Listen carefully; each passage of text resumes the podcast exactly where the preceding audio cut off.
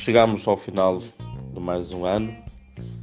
Esta mensagem para o dia 31 de dezembro vai nos convidar precisamente a olharmos a vida nesta perspectiva, mas segundo a palavra de Deus, que nos é apresentada também neste último dia e desta forma. Somos convidados hoje a concluir este ano a semearmos a paz ao nosso redor.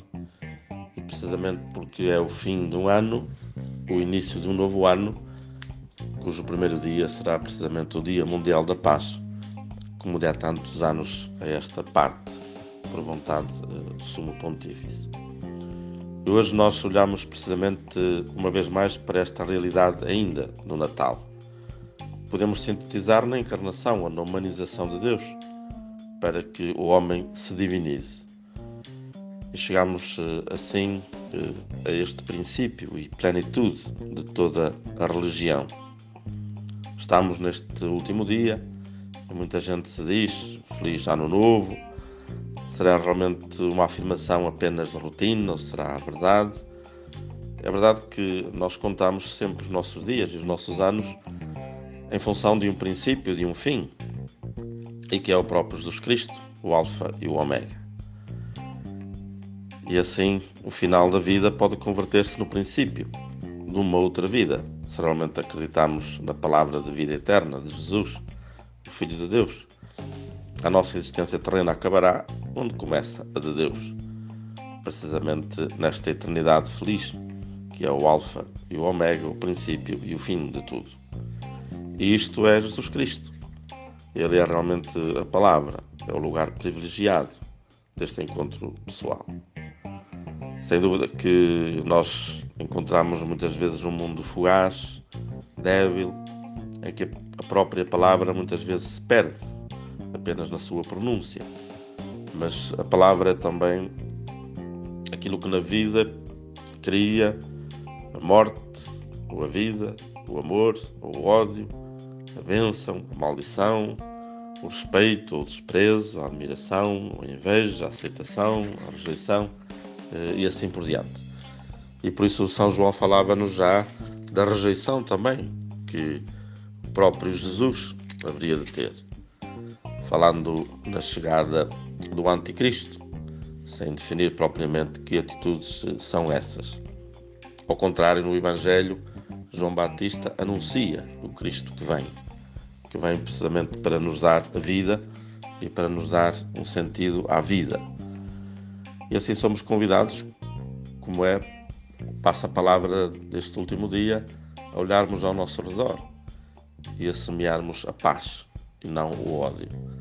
Realmente é não sermos e não estarmos do lado do anticristo, mas de sermos testemunhas deste Cristo, do Jesus Cristo que acreditamos e que é o motivo principal da nossa vida ao chegarmos ao final de cada ano de modo muito particular, nós olhamos também para a vida, de modo particular para o ano que passou, pensando em fazer uma espécie de balanço, um exame de consciência, aquilo que foi positivo, aquilo que foi negativo. Mas, sobretudo, somos convidados a olhar mais para o futuro. O que é que podemos construir de melhor para o próximo ano? E realmente, ao iniciarmos um ano em que nos é proposta a paz logo no primeiro dia, eu gostaria de recordar eh, de uma entrevista de Chiara, uma resposta que ela deu, quando lhe perguntaram o que é que significa a palavra paz. Ele responde: a paz é o efeito da unidade. Quando existe unidade entre nós e Deus está presente, sente-se a paz interior. Quando existe unidade entre os irmãos, existe a paz entre os irmãos. E quando existe a paz entre os povos, a paz existe também no mundo.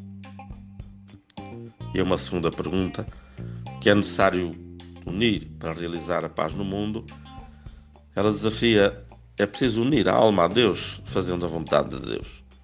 É preciso unir as gerações, os grupos, os movimentos.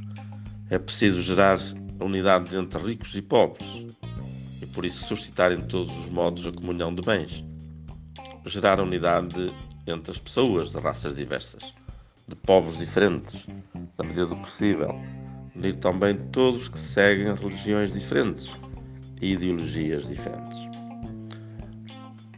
Mas gostaria ainda, como comunhão, recordar e concluir com um texto muito novo conhecido, feito até canção, precisamente para neste último dia do ano nós terminarmos e realizarmos tudo bem, como se fosse a última vez.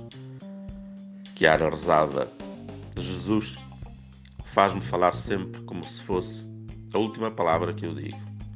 Faz-me agir sempre como se fosse a última ação que faço.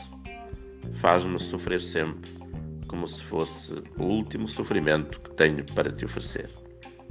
Faz-me rezar sempre como se fosse a última possibilidade que eu tenho aqui na Terra para falar contigo.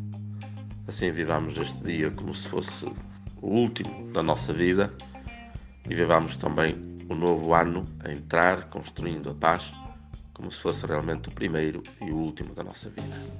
Boa passagem de ano, feliz ano 2022.